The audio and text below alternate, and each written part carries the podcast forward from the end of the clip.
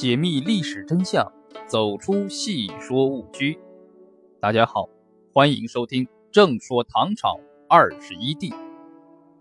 高宗李治，永徽元年至弘道元年，即公元六五零年至公元六八三年。唐高宗李治是第三位登基的唐朝皇帝。应该说，作为一个唐朝的皇帝，李治是幸运的，因为他继承了父亲太宗的辉煌基业。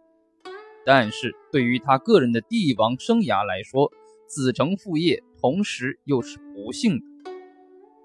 当人们观察他的时候，首先看到的往往是太宗以及贞观之治的耀眼光环，继而在他身后又是历史上唯一的一个女皇。武则天，在他们两人并驾齐驱的时候，又总是被武则天抢占了头筹。然而，历史就是这样喜欢捉弄人。差不多被历史忽略的高宗，却平稳地做了三十五年的皇帝。这在唐朝所有皇帝当中，是除了玄宗以外在位时间最长的。高宗。从继位的第二年改元永徽以后，在位期间一共十四次改元。